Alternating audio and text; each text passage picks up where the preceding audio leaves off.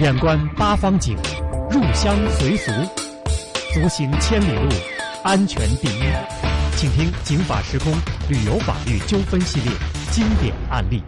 大家好，欢迎收听今天的节目。最近我们在节目当中推出的这个专题是旅游有关的法律的纠纷和案件。要说到旅游，有一个案子怎么你都无法回避，哪个呢？大伙儿觉得，估计啊有很多听众朋友都会说呀，那肯定是八达岭野生动物园老虎咬死人那事儿啊。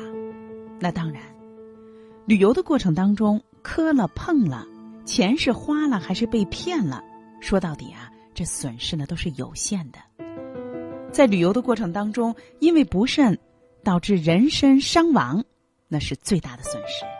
在我们近期制作的这一套节目当中，您会听到不少在旅游的过程当中丧命的事儿，比如说老人家到死海去旅游，结果在死海玩漂浮的时候溺亡。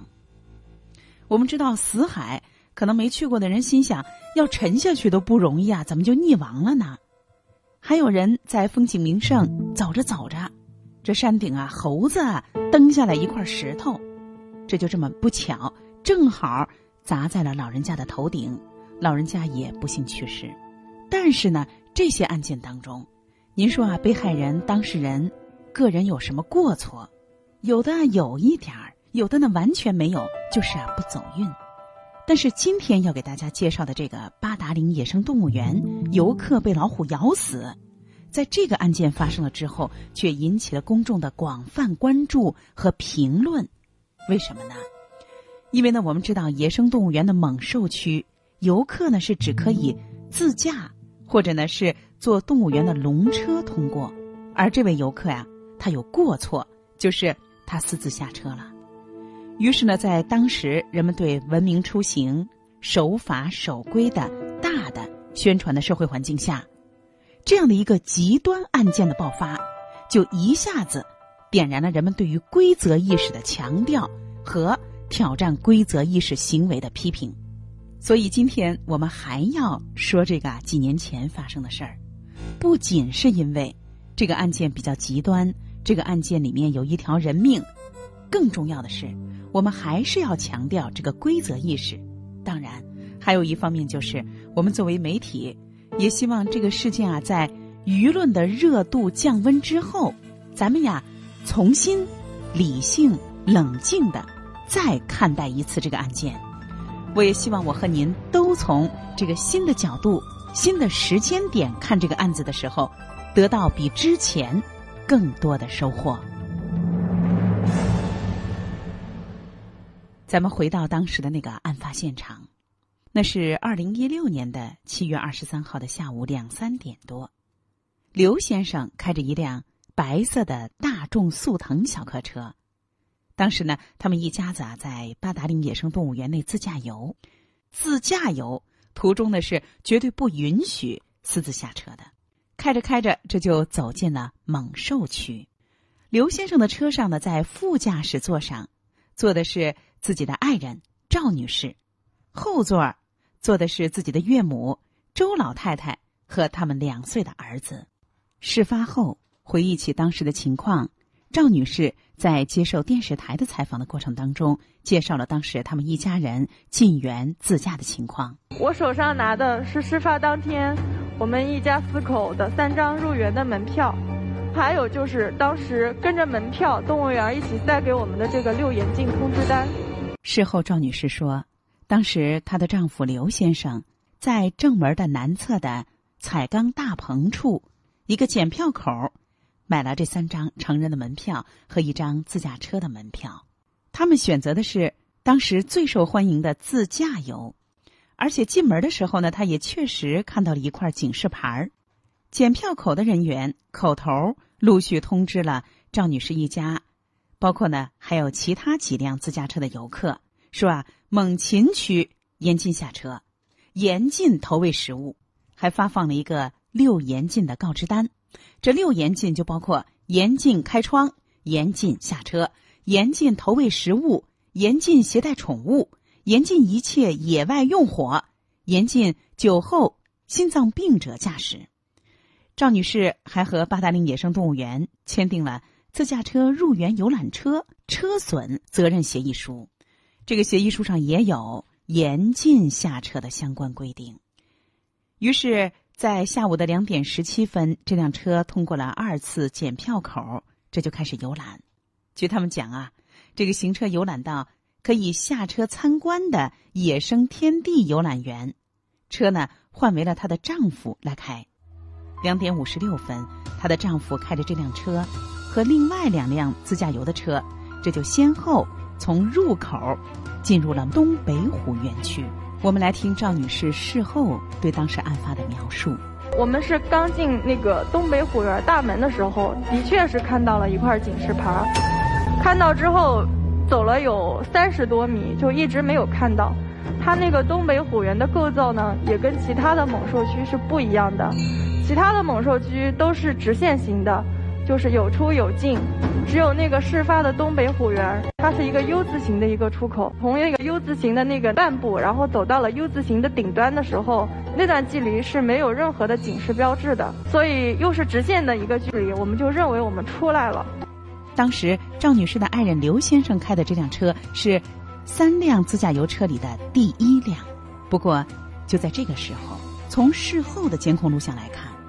赵女士在把车停到东北虎园西北门出口十九米左右的柏油马路的时候，突然从副驾驶的位置下了车，然后啊，这就走出来了，在车头绕了一下，来到了丈夫这边的车门，这就拉开了车门。然而就在这个时候，不幸发生了。咱们一块儿来听当时中央电视台的相关报道。就在此时。从他身后突然出现了一只老虎，将这名女子拖走。车上的驾驶员赶紧追了上去，随后坐在车辆后排的一名女性也打开车门追了上去。与此同时，一辆园区安保车也迅速从一侧开了过来进行救援。后经了解，从副驾驶位下车的就是本案的受害人赵女士。老虎突然袭击，将她拖走后，从驾驶位追下来的是她的丈夫，从后排追出来的是赵女士的母亲。不幸的是，该事件直接导致赵女士的母亲死亡，赵女士严重受伤。监控显示，当时他们家的这辆速腾车的右前方约十三米的地方，有一个标号为三号的巡逻车司机发现了赵女士下车，当时就用。车载的高音喇叭警示喊话，要求她上车。同时呢，速腾车的左后方的两辆自驾车司机也在摁喇叭，对他进行警示。可是的画面上，我们看到赵女士呢绕过了速腾车主驾驶的这个车门外，并且呢侧身向车尾方向还张望了张望，然后打开了丈夫坐的这个驾驶舱的这个车门。就在这个时候。第一只老虎窜到了他的身后，咬住了他的背部，然后呢就把他往平地儿拖，而另一只老虎就开始撕咬他的面部，而他的妈妈在车后发现了这个情况，毫不犹豫地拉开了车门，就冲出来想营救他，而这个时候呢，标号三号的这个巡逻车就拉响了警报，冲上了柏油路，对老虎进行驱逐，但是没想到，这个时候啊，第三只老虎冲过来。咬住了赵女士的妈妈的后脖梗而且甩着头，把赵女士的妈妈拖进了林子。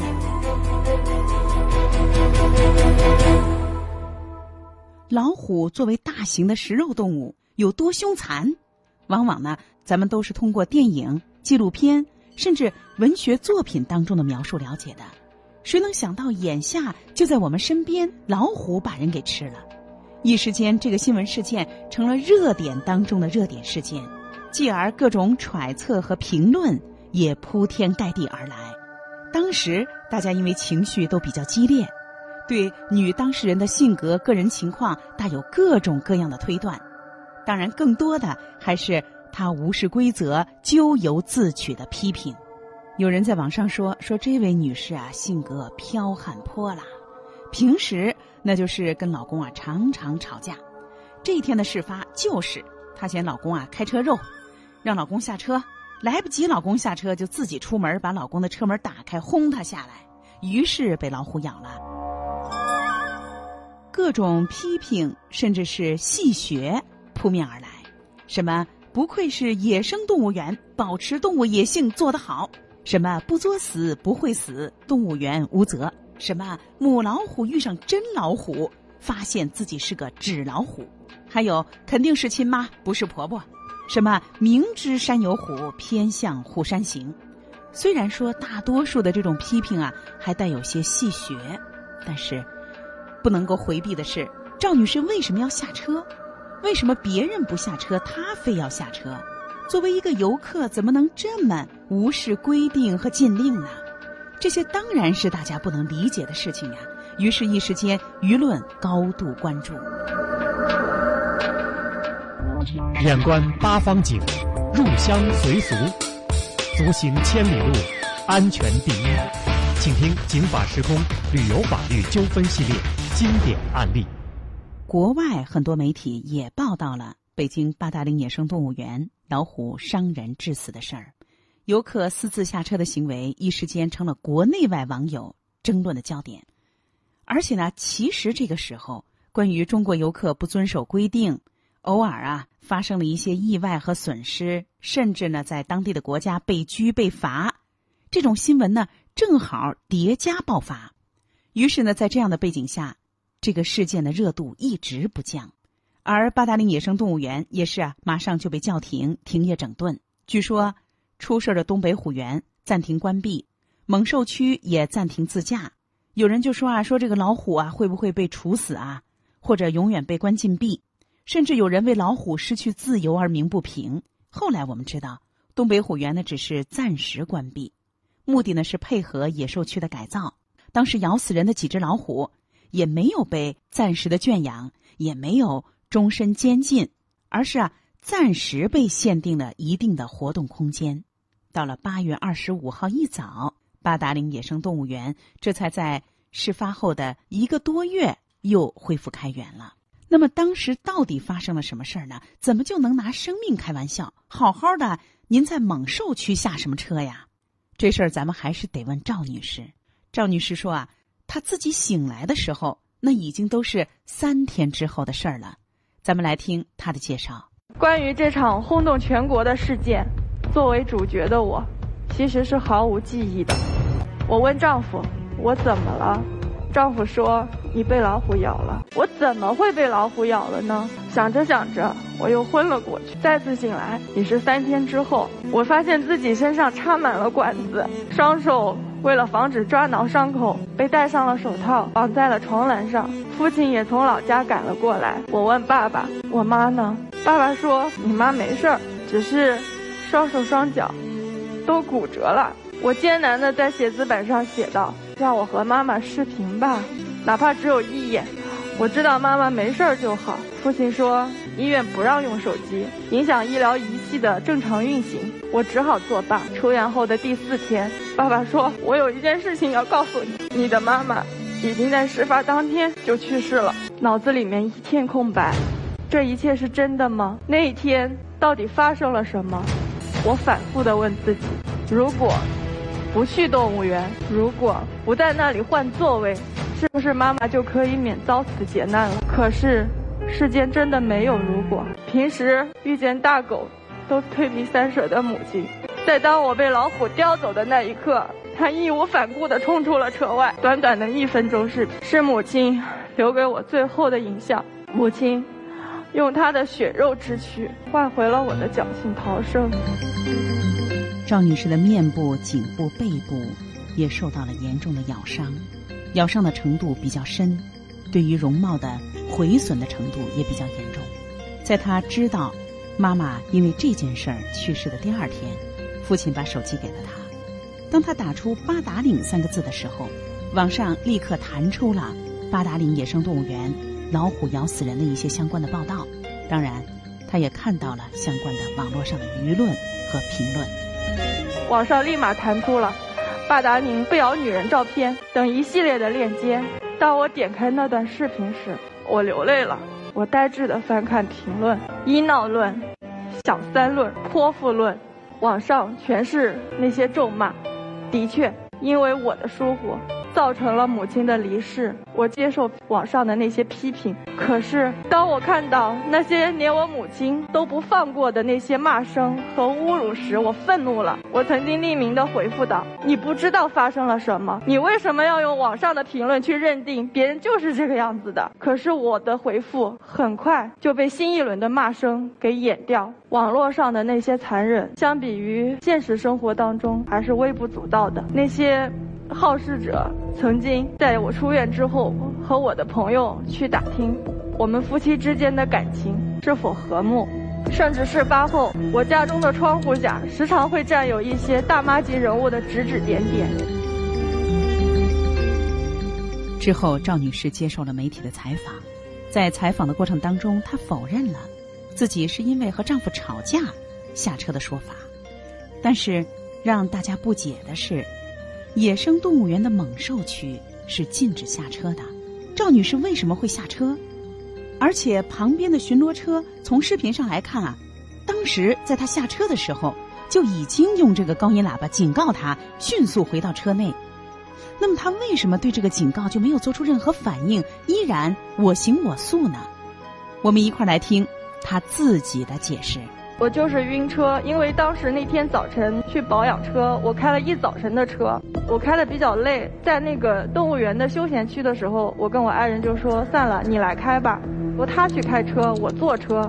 因为当时我们进入虎园的时候在找老虎，车就不停的在点那些刹车，点刹车的时候我就有点头晕了，而且当时车是密闭的，开着空调。车内的空气也不是很好，我急于的就是打开车门去透气。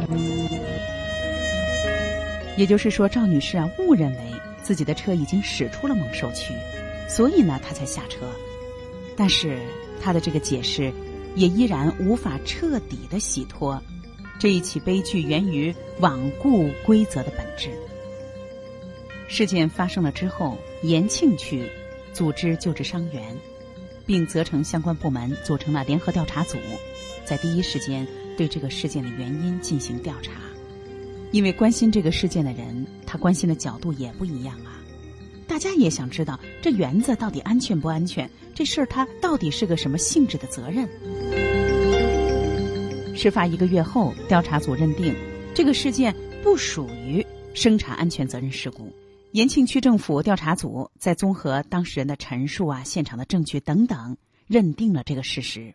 原因呢，主要是两个：第一呢是赵女士没有遵守八达岭野生动物世界猛兽区严禁下车的规定，对园区的相关的管理人员和其他游客的警示没有理会，擅自下车，导致被老虎攻击受伤；第二，周老太太见女儿被虎拖走，救女心切。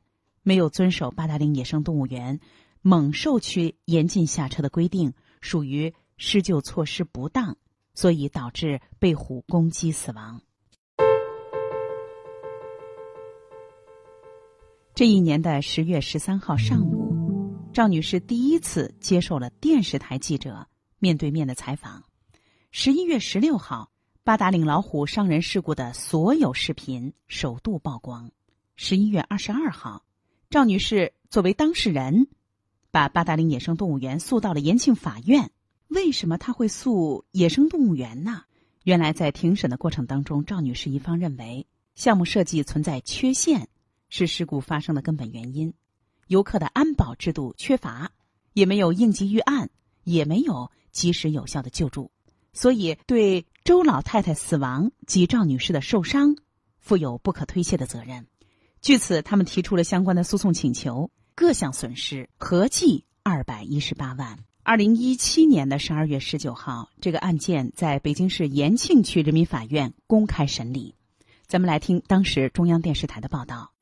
在法庭上，赵女士诉八达岭野生动物园侵害自己和母亲的生命权，要求被告按照百分之七十的比例承担侵权责任。而根据法院指定的鉴定机构出具的伤残鉴定报告，赵女士符合九级伤残。被告北京八达岭野生动物园一方认为，依据延庆区安监局等部门作出的事故调查报告，园方在此事件当中无过错。那么双方的责任究竟怎么划分呢？今天法院并没有当庭作出判决。这个案件当时庭审的时间比较长，社会关注度也非常大。整个庭审六个小时才宣布休庭，择期宣判。就在这么极端的案件发生的几乎同时，媒体其实报道了一批游客在旅行的过程当中，特别是在动物园游览的过程当中出现的一些险情。比如说，就在前一天，七月二十二号下午三点多，还是八达岭野生动物园的东北虎园区，由于游客众多，车辆排队，两个扎着辫子的孩子在这个期间就反复的多次的把这个身子啊。就探出了天窗，其中一个孩子几乎露出了半个身子，而网友提供的这个照片显示，内有猛兽严禁下车、严禁开窗，这个警示牌啊非常讽刺，就在这个车旁边。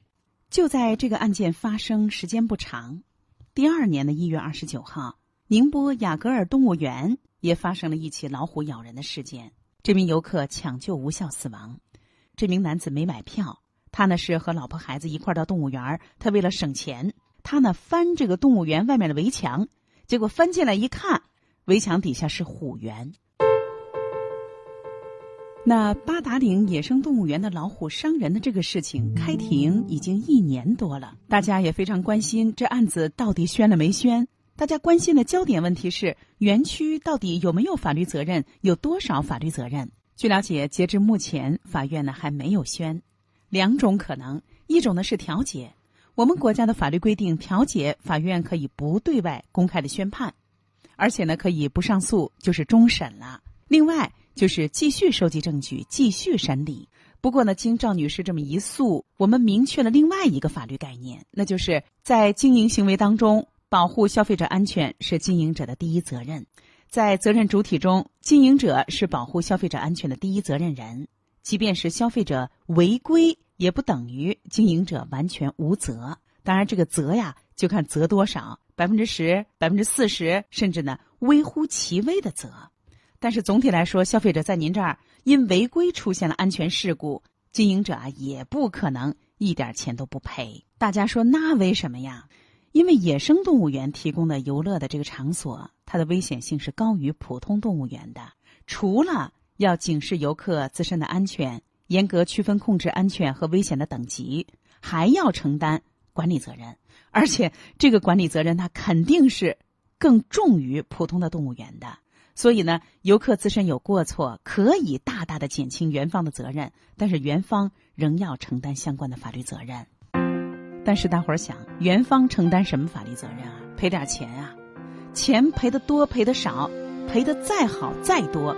都不如这事儿不发生啊！但是这样一个啊惨烈的家庭悲剧，却通过这样的一个极端案件，一时间给人们普了法。特别是游客进入一个陌生地方的规则意识，是一个特别好的普法的机会。不管是我们走在路上，还是我们进入一个新的国家，它之所以制定规则，不是为了为难谁，而是为了保障每一个人的安全和权利。可能有的时候啊，我们嫌麻烦，规则在我们的心里如同无物。不但呢自己不去遵守，还因为人多势众的压力，把遵守规则的人当一个啊呆瓜，当个笑话。但是野生动物园的这一幕，这个极端案例和悲惨的故事，却对我们心里那种对规则的矮化，是一种残忍的隐喻和警示。今天的警法时空到这儿就结束了，姚博感谢您的收听。法律博大精深，却也鸡毛蒜皮。看似白纸黑字，实则如影随形。共同债务到底是什么意思？如何让法律给您的生活带来更多的平安和保障？现在起，请在微信公众号里搜索“警法时空”或“姚博幺零三九”，不仅有《警法时空》往期节目内容，更有公益律师及时回答您的法律咨询。这个问题，你可以一个贴身、贴心的私人法律顾问。